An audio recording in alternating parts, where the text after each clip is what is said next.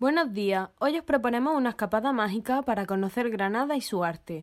Granada es una provincia de Andalucía situada al sur de España, con gran diversidad de culturas y religiones.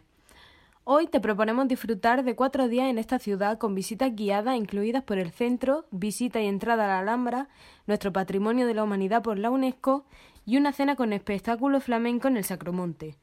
Hotel de tres estrellas con desayuno y seguro incluidos por 146 euros por persona. No olvides seguirnos en todas nuestras redes. Hello, how are you?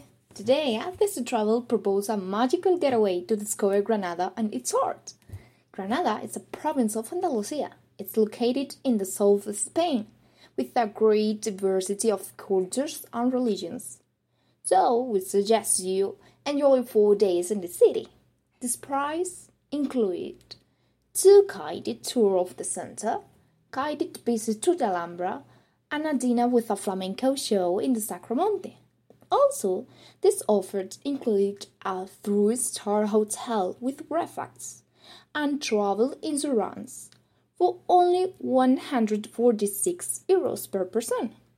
Don't forget to follow us on all our social networks and don't miss our future promotion. See you later!